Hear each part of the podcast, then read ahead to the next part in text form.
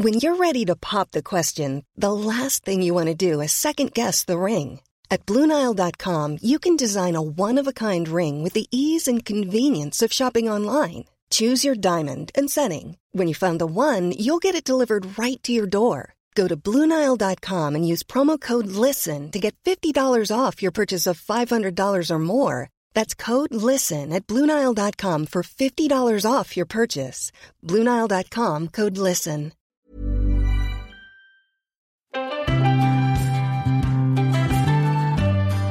C'est un dimanche comme un autre. Un nouveau membre du gouvernement a une affaire au cul, Bernard Arnault prend son jet pour s'acheter une tradition, et une daronne quelque part dans un naturalia part du principe que Bref, la vie suit son cours.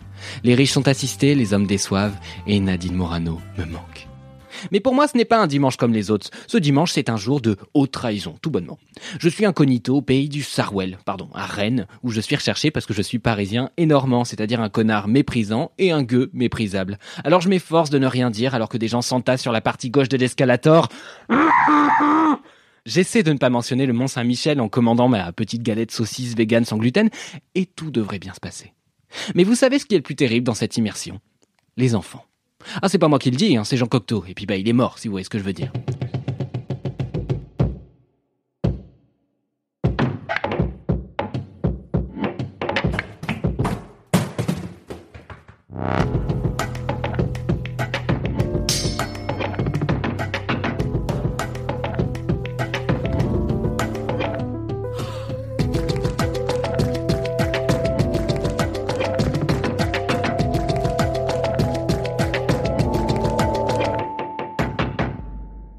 Ce dimanche, je vais voir l'adaptation des Enfants terribles de Jean Cocteau à l'Opéra de Rennes. Ce fameux livre qui trône fièrement sur ma bibliothèque alors que je l'ai jamais lu. Pour l'adaptation de cet opéra, c'est pas n'importe qui qui s'y colle, c'est Fia Ménard. Fia Ménard, elle a rien à voir avec Robert Ménard, le maire raciste de Béziers, enfin j'espère pas pour elle. Elle, de son côté, c'est une metteuse en scène, une scénographe, une performeuse, une jongleuse, potentiellement astronaute, et qui sait, directrice de casting pour Interville. Quoi, vous croyez que je travaille, peut-être? Ah, et puis la musique de cet opéra, du coup, c'est Philippe Glass. Ce qui me rend plus heureux que mon propre anniversaire, qui est d'ailleurs aujourd'hui. Souhaitez-le moi et partagez cet épisode à cette personne parce que sinon ce sera le dernier. même si être content d'écouter du Philippe Glass et savoir qui c'est même, c'est peut-être ça finalement le signe que je vieillis. Pour vous resituer le bonhomme, euh, c'est un musicien contemporain qui est obsédé par les boucles, la répétition, la redondance, les cycles, la répétition, la redondance, les cycles, la répétition. Je vous ai bien lu. Donc si ça vous rend zinzin que votre petite cousine joue la BO d'Amélie Poulain en boucle, et eh ben imaginez que mon bonheur à moi, c'est un vieux bout qui joue à peu près la même mesure tout le long. Oui, les enfants terribles, ça tourne en rond, ça donne le tournier, vous savez quoi? C'est une bonne nouvelle. Eh bien, euh, je m'appelle Fia Ménard, euh, je suis artiste, euh, metteur en scène. je dirige une compagnie qui s'appelle la Compagnie Nova et je dirige des spectacles très différents. Et là, à l'occasion de l'invitation de la coopérative, je mets en scène Les Enfants Terribles de Cocteau sur un livret de Philippe Glass. Ça fait vraiment partie dans mon parcours des propositions que l'on me fait là, en l'occurrence, la coopérative m'avait contacté à plusieurs reprises pour me proposer des œuvres d'opéra. Et puis, euh, à chaque fois, j'avais retoqué ces propositions euh, parce que je trouvais à chaque fois qu'elles ne me correspondaient pas ou le livret euh, ne me correspondait pas. Là, en l'occurrence, lorsqu'ils m'ont proposé euh, Les Enfants terribles de Cocteau, sur une musique de Philippe Glass, j'ai tout de suite étudié et j'ai décidé de, répondre positivement. Je suis euh, comme beaucoup, euh, j'écoute Philippe Glass depuis des années, donc euh, il y avait déjà une sorte de rapport à cette musique contemporaine. C'est l'histoire d'un amour de gosse, un amour déçu, cruel, à sens unique. C'est l'histoire de Paul, qu'on surnomme Miskina dans le milieu. Enfin, Miskina l'antisémite quand même, parce qu'il y a deux, trois répliques pas dingues. Hein. Et donc Paul tombe red dingue amoureux de Dargelos, qui n'est pas un principe actif contre les problèmes de digestion, mais un gros bouli de son école. Et ce bougre de Dargelos ne trouve rien de mieux à faire que lui balancer une pierre cachée dans une boule de neige. Touché en pleine poitrine, Paul est dans une convalescence indéfinie. Et dans la chambre qu'il partage avec Elisabeth, qui est peut-être sa sœur, son amie, je n'ai pas compris, ils tentent ensemble de s'évader, de jouer, mais principalement ils se balancent des vacheries. Le best bro de Paul, c'est Gérard, parce qu'on a les amis qu'on mérite. Et Elisabeth euh, rencontre Agathe en bossant dans un magasin de robes. Voilà, vous avez notre quatuor, euh, Paul, Gérard, Elisabeth et Agathe. Et maintenant, chers spectateurs, chères spectatrices, Le Sam Oui, parce qu'on va avoir une succession d'amours contrariés, des mensonges et quelques souvenirs qui vont revenir en boomerang. Alors sur le papier, c'est une histoire de gosse. Mais le papier, Fiaménard, elle le froisse, elle s'assoit dessus, elle se relève, elle l'attrape, elle le mange. Oui, parce que cette histoire de boule de neige, de somme et d'occasion manquée, bah ça va pas se passer dans une école. Non, non, ça va se passer avec des seniors. J'ai dit avec des seniors Voilà.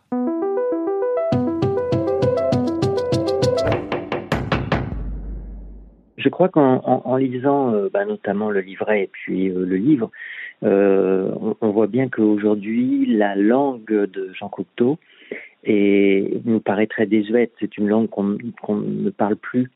Et c'est ce qui m'a donné tout de suite l'envie de dire, mais peut-être que les, les, seniors parlent encore cette langue. Il y a encore ce souvenir de cette langue, donc c'est ce qui m'a donné tout de suite l'envie de dire, ben oui, je vais prendre des seniors et très vite, ça m'a projeté le fait que les protagonistes, euh, Elisabeth, Paul, euh, soient vraiment euh, finalement ben, ces deux, ce frère et cette sœur qu'on aurait vu vieillir et qui seraient toujours vivants et qui relatent leur, leurs histoires.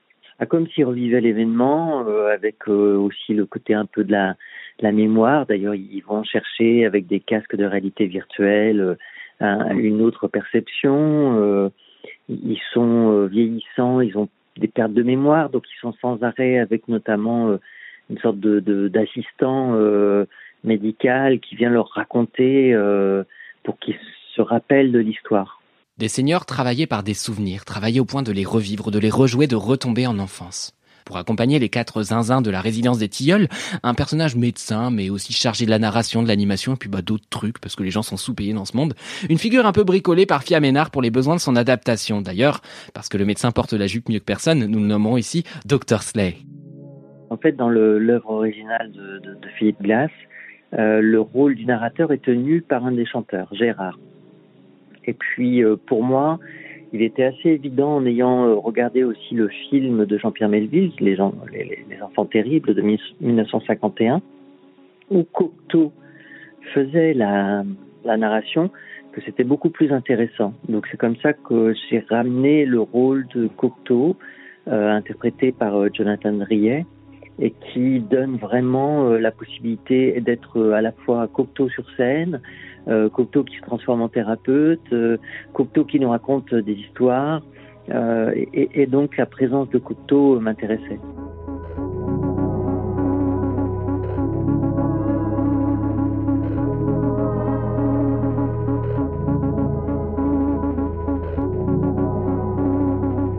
Dr Slay, donc, fait office de chef de cœur, de cœur brisé dans le cas présent, parce que la boule de neige, tout ça, vous avez compris.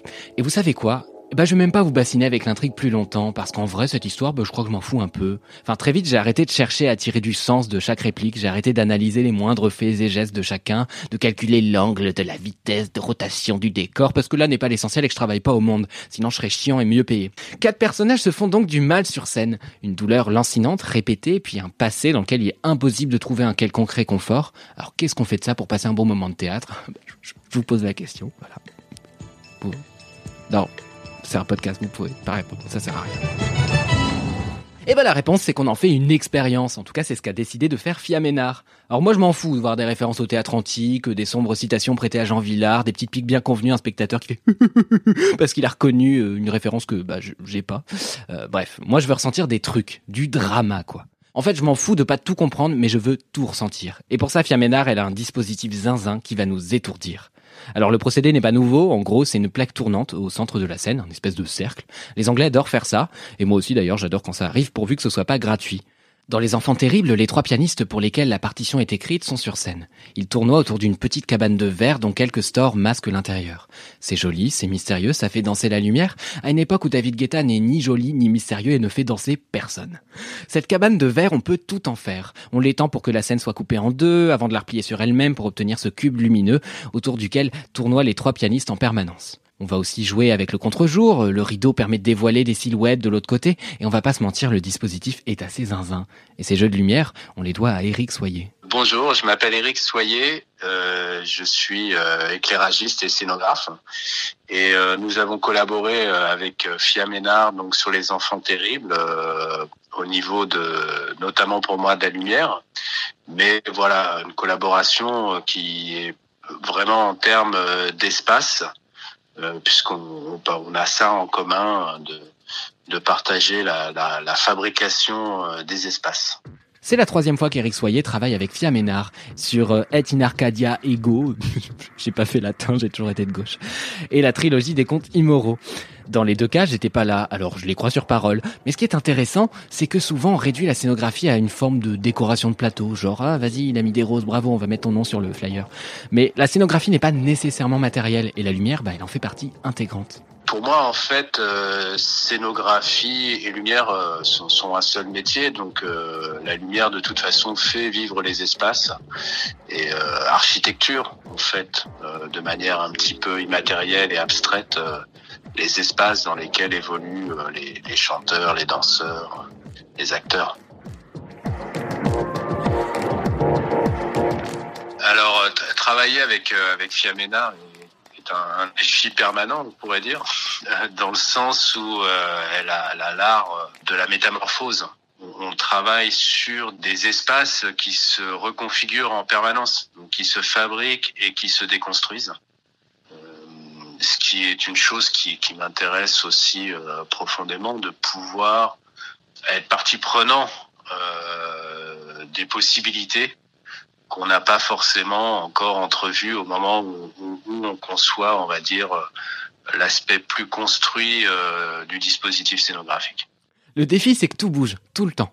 Faute de pouvoir faire danser les seniors qui interprètent les rôles, parce que bah, c'est des seniors, Fiaménard fait tournoyer ses décors dans une sorte de mouvement permanent qui répond évidemment à la musique de Philippe Glass et ses motifs hypnotiques.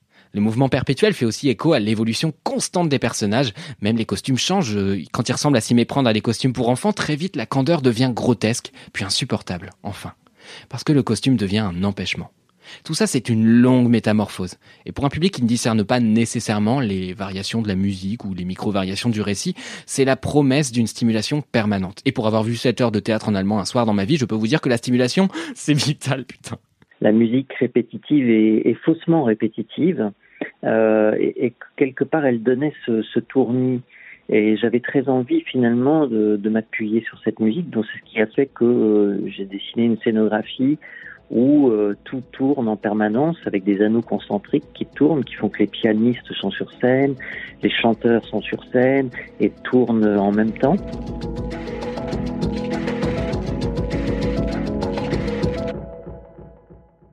Pour rentrer dans une histoire, il faut un cadre il faut provoquer quelque chose qui va déclencher euh, dans le spectateur une, sorte de curiosité ou une situation qui va le troubler. Moi, je sais que j'aime beaucoup le trouble que cela provoque parce que je sais que le trouble, c'est celui qui permet sans arrêt de s'échapper, de d'imaginer, alors parce qu'on ne sait pas, parce que on essaie de savoir.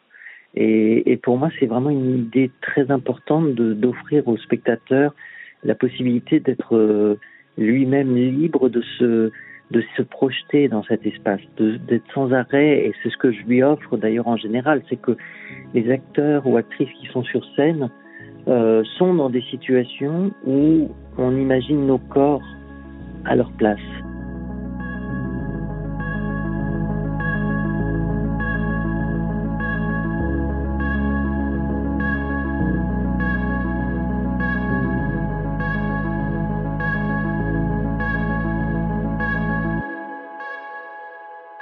Alors c'est vrai, je passe sûrement à côté de fulgurances, de sous-entendus dans le texte très exigeant de Jean Cocteau. Peut-être qu'il y avait une blague à la page 5, ligne 4, et je l'ai pas eu. Voilà, bah tant pis. Parce que moi je suis jeune, inculte, et que j'ai la capacité de concentration d'une spatule en bois. Ah Mais ça ne m'a pas empêché de passer un bon moment, et plus que ça, être durablement marqué par l'expérience. Et je dis pas que j'ai pas eu des absences, je dis au contraire que ces absences, je les ai chéries autant que le texte, autant que la partition sublime de glace, et autant que ces scénographies époustouflantes que je n'oublierai pas de sitôt. Ce sont ces absences, ces incompréhensions et ces errances qui font qu'au théâtre, plus qu'ailleurs, je respire. Et franchement, vu mon débit de parole, c'est quand même une bonne nouvelle.